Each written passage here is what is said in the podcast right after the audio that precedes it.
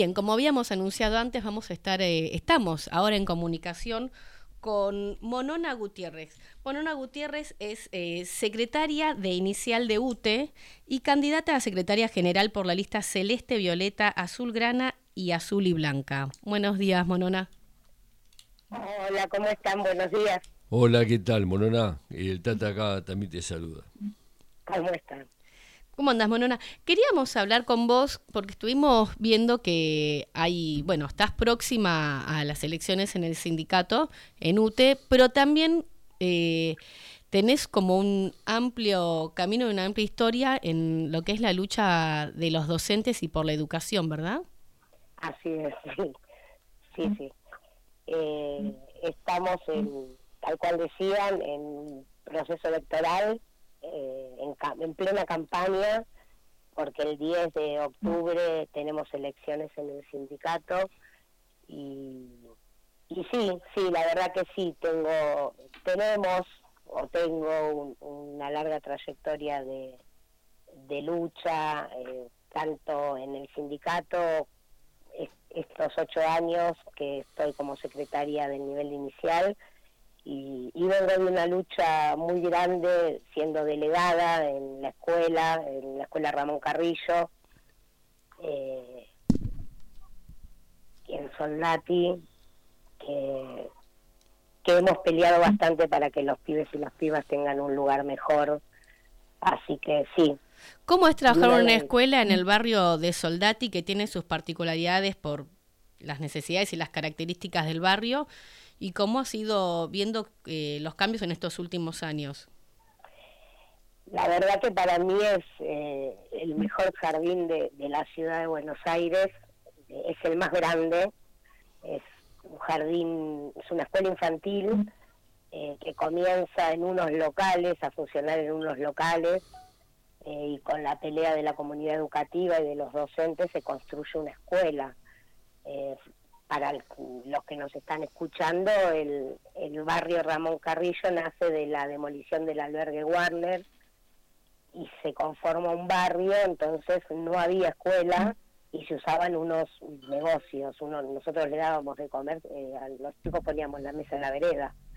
Eh, se arma la escuela, es una escuela con 24 secciones, toda de inicial, con 24 salas, tiene ocho salas de tres, ocho salas de cuatro, ocho salas de cinco, 680 pibes y pibas y 65 docentes.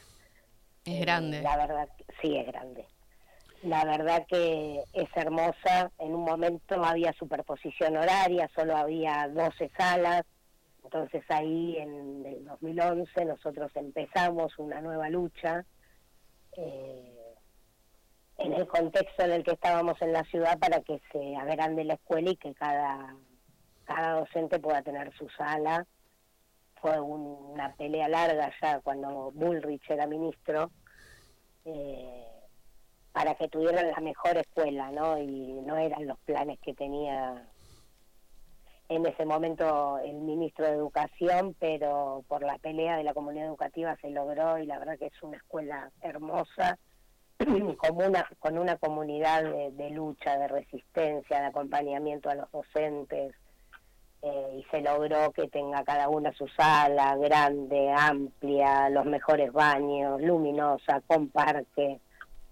Eh, y ahí empecé a estar en UTE y a empezar a recorrer la capital y y la verdad que para mí sigue siendo la escuela más linda de la capital federal, no más allá que elegí esa escuela, que yo podía en el momento que titularicé haber titularizado en la otra cuadra de mi casa, yo soy del barrio Pompeya, y esperé para titularizar en el, en el Ramón Carrillo, que es donde siento mi pertenencia.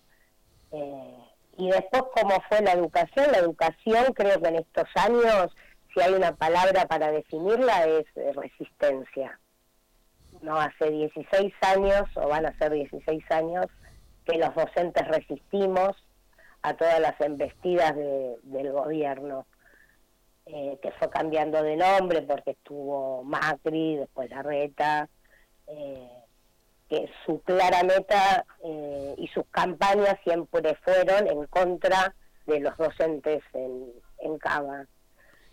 Una pregunta, eh, Monona, ¿cómo es la, la estructura gremial eh, de los docentes en Capital? Porque son varios sindicatos y sindicatos con distintas posturas. Exactamente, 17. 17. sindicatos. Sí, y eso es, bueno, divide y reinarás, ¿no? Son muchos sindicatos que están eh, fogoneados por el mismo gobierno. Eh, hay sindicatos que tienen cuatro afiliados y los conforman como sindicatos y se sientan en la mesa salarial. Recordemos que en Cava nosotros no tenemos paritarias, sino eh, la cosa sería diferente. Tenemos mesa salarial y en el momento de ir a una mesa salarial y y plantear eh, las mejoras de salario de los compañeros, que solo podemos hablar de salario en esa mesa, no hay lo que uno venimos pidiendo son las paritarias, porque uno en las paritarias habla de salario, de condiciones y medio ambiente de trabajo, infraestructura. ¿Y por qué en Capital no tienen paritarias los docentes? Y desde que eh, vino el macrismo se sacaron y nunca más se volvieron a, a poner. Nosotros las venimos pidiendo hace años y no no tenemos, no así en provincia que sí tienen paritarias o a nivel nacional que volvieron, porque en la época del macrismo se sacaron, eh, pero en, capital no, no podemos. Creo que también tiene que ver con esta conformación de 17 sindicatos que a la hora de levantar la mano, la levantamos todos y las manos de todos valen iguales la que tiene tres afiliados, la que tiene cinco, la que tiene quince o los que tienen veinte mil como nosotros. ¿Cómo se expresa la opinión, la voz, las inquietudes de los, eh, de, los docentes, de las compañeras, compañeros que están en, las escuelas? ¿Qué, tipo de organización? UTE es el sindicato principal. Eh, ¿Cómo expresan, eh, cómo llegan, cómo, se organizan para que eh, la, voz, las inquietudes ¿no? de los de los docentes de, cada escuela puedan eh, ustedes las puedan conocer y puedan llegar con propuestas concretas. Nosotros tenemos referentes distritales que en este momento generalmente eh, está por la ley de asociaciones sindicales que deberían dar comisiones de servicio según la cantidad de afiliados. Eh, nosotros tendríamos que tener mínimo 40 comisiones, aproximadamente o 50, pero el gobierno, como nos elige claramente como enemigos, eh, tenemos 10 en este momento nada más. Eh, el resto son compañeros que en alguno de sus dos turnos de trabajo eh, salen con una licencia gremial a ser referentes de un distrito, a recorrerlo, organizado. Nosotros lo que hacemos es elecciones de delegados por escuela, entonces ese delegado es el que representa y el que lleva ahí es la voz del sindicato, la voz de la escuela en el sindicato y la voz del sindicato en la escuela. Eh, nuestra manera de organización es, eh, son los delegados en, las escuelas. Y en estas, eh, en esta campaña electoral que, que están cumpliendo ustedes en el sindicato, ¿cuáles son las propuestas que van surgiendo? ¿Cuáles son las necesidades que van escuchando de la, de la escuela? Una de las necesidades y la principal es el, la paritaria, porque uno ahí solucionaría eh, como les decía antes, la, la mitad de los conflictos, ¿no? Porque nosotros venimos solicitando, ellos separaron en mesa salarial y mesas de condiciones laborales, en la cual tuvimos dos a lo que va del año y quedan muy perdidas. Uno, si tuviera una ley de, eh, de paritaria docente en la ciudad, puede puede abarcar todos esos temas, ¿no? El, el docente eh, lo están llenando de trabajo, eh, llenando de aplicaciones, llenando de cosas que tienen que subir a las plataformas, que hay plataforma para todo, y eso corre de eje lo pedagógico. Entonces genera un, un cansancio en, en los docentes que no te dicen que no pueden más, que están quemados, ¿no? Porque uno no termina su trabajo cuando sale de la escuela, porque sigue planificando para el otro día y cuando a vos te meten 20.000 cosas para hacer y llenar en las computadoras y tenés que cargar y demás, más trabajo te llevas para tu casa porque lo tenés que hacer, porque uno estudia para por ir los pibes y las pibas, entonces te queda tarea para tu casa y llega un momento que esa sobrecarga eh, es lo que ellos intentan eh, meter en las escuelas, empieza a generar problemas entre los mismos compañeros, el no tener un minuto donde vos puedas eh, reunirte con tus compañeros y charlar sobre, sobre algún proyecto, ¿no es cierto? Ellos generan ese, esa cantidad de cosas para que estén en el, puedan estar en el aula y el rato que por ahí puedan juntarse con una compañera a charlar se tengan que quedar a llenar las plataformas. Por ejemplo, antes el sistema de, de que te ponían presente o ausente de tomar lista era en un registro. Ahora vos lo tenés que hacer mediante una aplicación desde el celular dos veces al día. Lo tenés que cargar hasta las 11 de la mañana y hasta las 2 de la tarde, haciendo una parabólica en las escuelas porque no llegan las conexiones, no son buenas. Eh, entonces vos en un momento, estás en el caso del nivel inicial, estás contando un cuento y si son las 11 y no lo cargaste, tenés que cortar el cuento para irte al patio y empezar a ver dónde tenés señal para cargar esa asistencia de, los pibes y las pibas que van a la, a la escuela y como esto puedo decir un montón de otras cosas que van llegando todos los días, estas bajadas que le dicen a las maestras, no, es una bajada, hay que hacerlo ya, y, pero ya estoy con los pibes, ahora no puedo. Eh, y todo eso se solucionaría con una ley de paritarias. Y, contanos, eh, eh, ahora hay elecciones en, el sindicato próximamente, en UTE, eh, y ustedes han conformado una lista que proviene de una vieja lista, ¿cómo es? Sí, nosotros eh, la lista es celeste, violeta, azul grana y azul y blanca.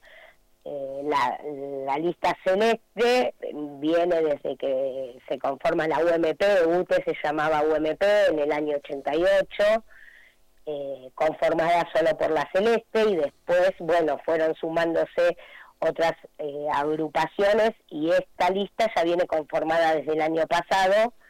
Eh, junto con la violeta, la azul grana y la azul y blanca.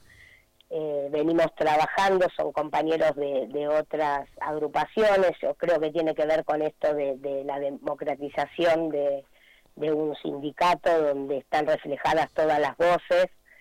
Y, la verdad que yo creo que esta es una de las mejores listas eh, que tenemos porque refleja la autonomía, el compromiso, la trayectoria, el trabajamiento generacional, la renovación.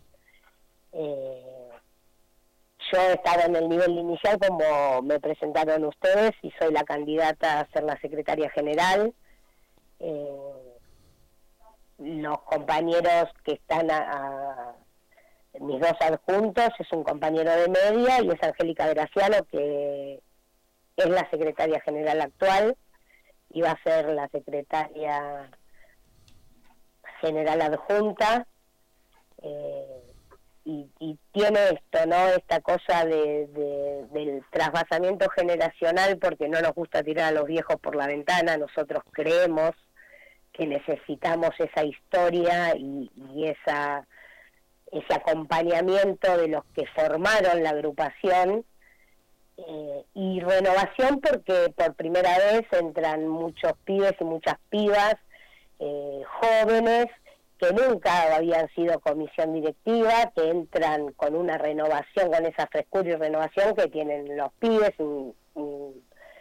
una de ellas es Inés Tropea, que entra como vocal de comisión directiva, que es una de las alianzas con la azul y blanca, eh, Berenice, eh, que es una compañera que entra por parte de la alianza de que va a ir a Hábitat y Medio Ambiente, eh, de la azulgrana, y con la Violeta Antonella algo que va a ser la secretaria de género.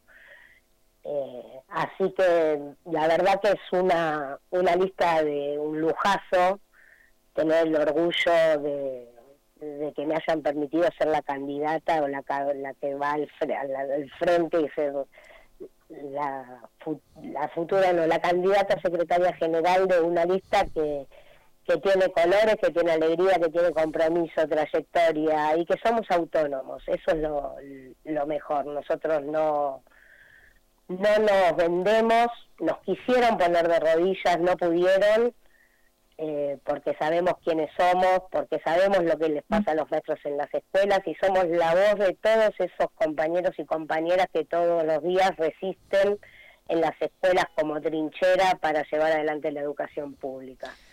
Así que el 10 del 10 tenemos que reventar las urnas y ganar. Decime, vos tenés eh, eh, una trayectoria en, la actividad gremial, ¿no es cierto? Incluso familiar. Sí. Contanos, contanos algo, contanos algo, algo, de vos.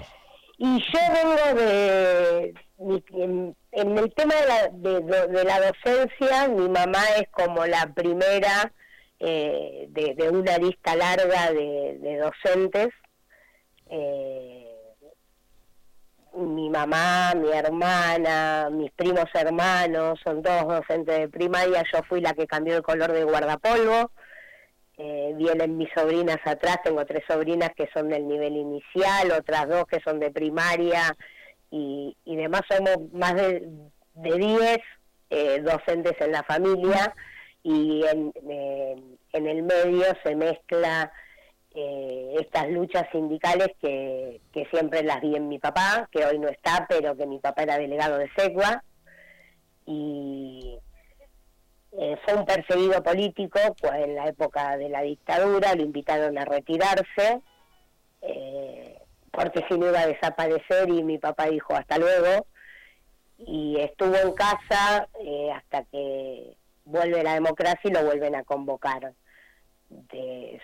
Mi papá trabajaba acá cerquita de casa, en la calle Semillosa, donde funciona de sur, y yo era muy chiquita y venían sus compañeros y se hacían reuniones en casa y, yo siempre estaba ahí pegada en la mesa escuchando, ¿no? Creyendo que uno no entendía nada y después entiende todo.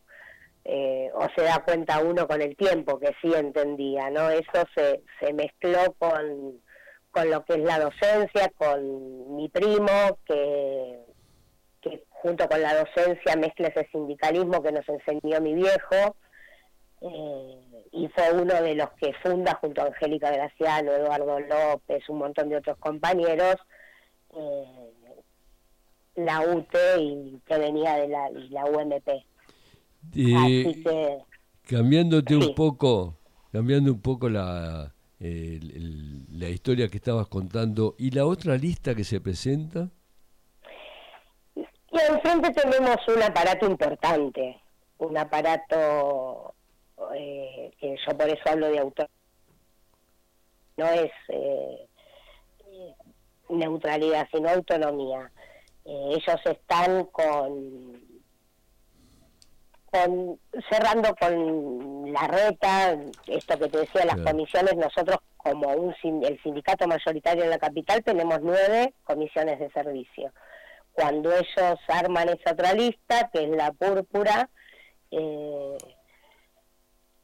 les dan 25 comisiones desde el Ministerio de Educación, sin ser un sindicato, ¿no? Que son compañeros que van recorriendo escuelas, hablando mal de nosotros, eh, pero están bancados por el movimiento Evita, eh, por el Grupo Octubre, o sea, tenemos un aparato importante. Del otro lado, eh, que nos quieren poner de rodillas, pero no, no ponemos, no, no van a poder, no pueden.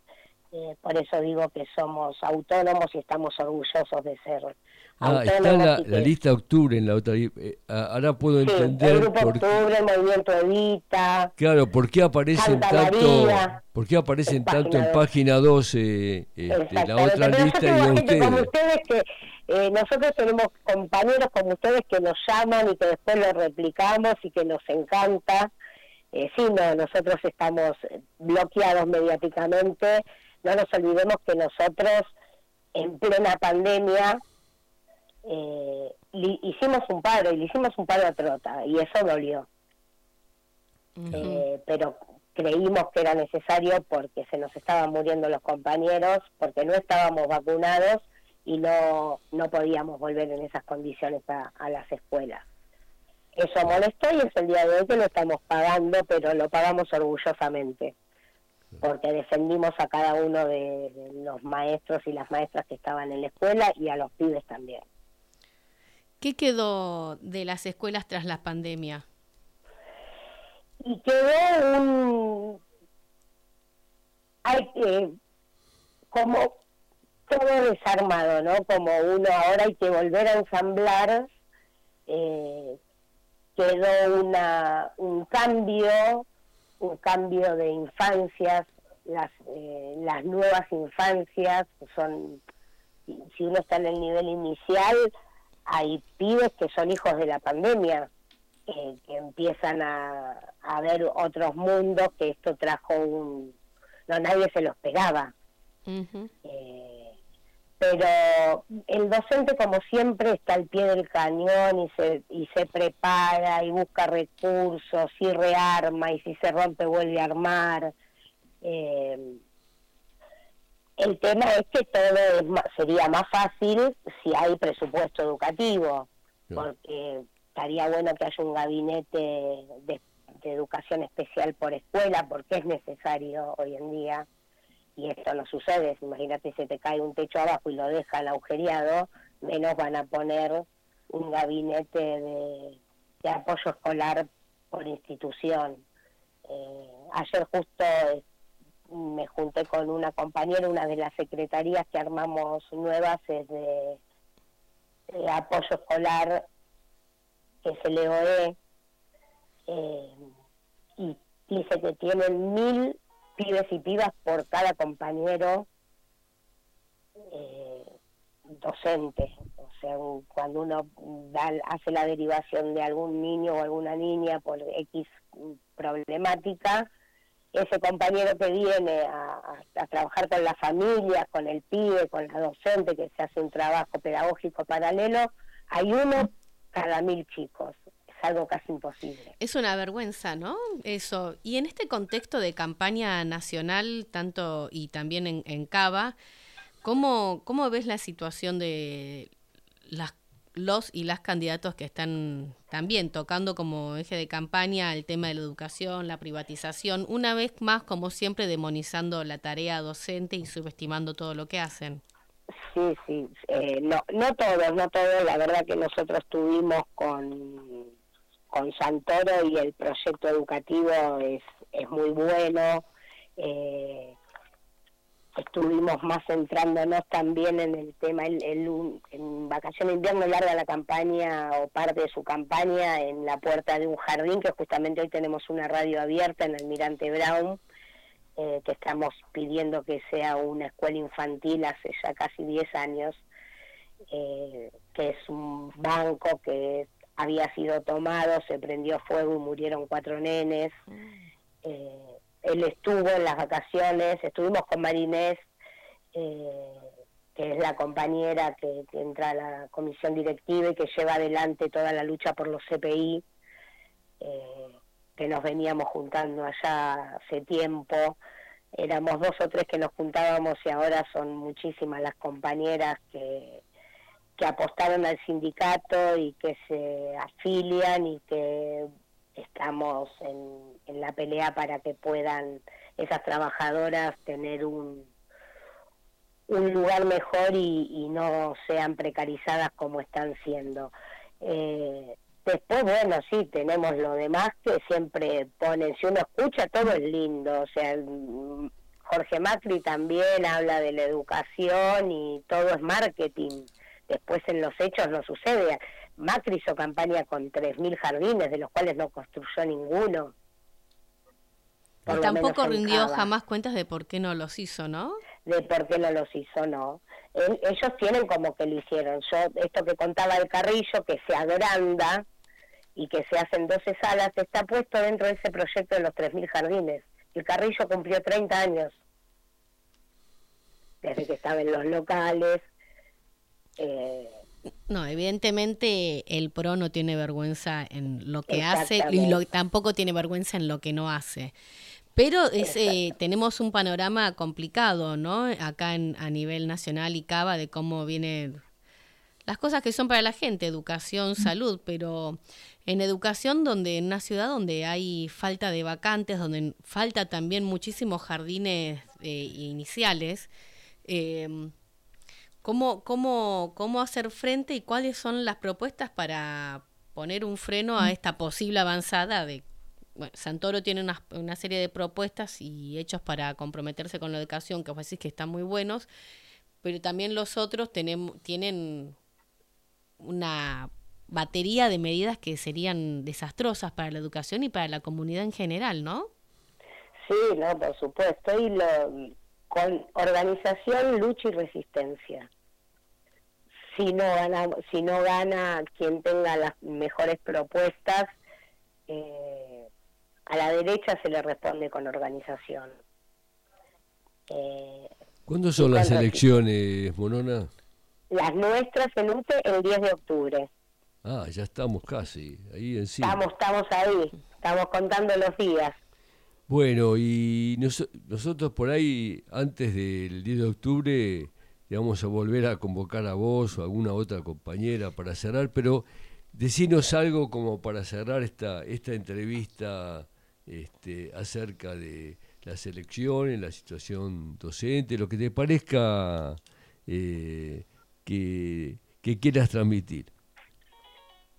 No, yo transmitiría por qué votar a esta lista, ya que nos quedan poquitos días para las elecciones de UTE. Creo que es la lista que, que hay que votar porque es la lista que estamos y estuvimos siempre donde teníamos que estar, porque tenemos autonomía, porque sintetiza historia, tradición, renovación, trasvasamiento generacional y una construcción de un proyecto político sindical para y por los trabajadores y las trabajadoras. Buenísimo, Monona. Te cuento que nuestro padre nos contó que tenemos oyentes. Entre esas oyentes, Inés Tropea te está mandando un fuerte saludo, que está escuchando la entrevista. Y bueno, esperemos que esto se replique y se conozca para que las y los docentes sepan a quién hay que votar, a quién hay que elegir. Hola y bueno, saludo a Inés, que la quiero mucho, es una gran compañera, ahora voy a tener el orgullo de, estar con ella en la lista. Eh, y sí, sí, lo vamos a replicar. Nosotros replicamos todo porque como no nos hace nota nadie... Por eso las invitamos que vengan a piso para antes del 10 de octubre, vénganse ustedes parte de la lista al piso, si podemos compartir. Vamos con Inés, porque hemos hecho un gran trabajo eh, con los CPI. Nosotros... Eh, Nos quedó claro, los CPI que es importantísimo, los eh, jardines maternales. Que también es, hay muy pocos y encima han ido cerrando algunos. Por eso, Monona, las invitamos, quedan comprometidas, que vengan al piso antes del 10 de octubre, así compartimos una buena charla. Dale, perfecto.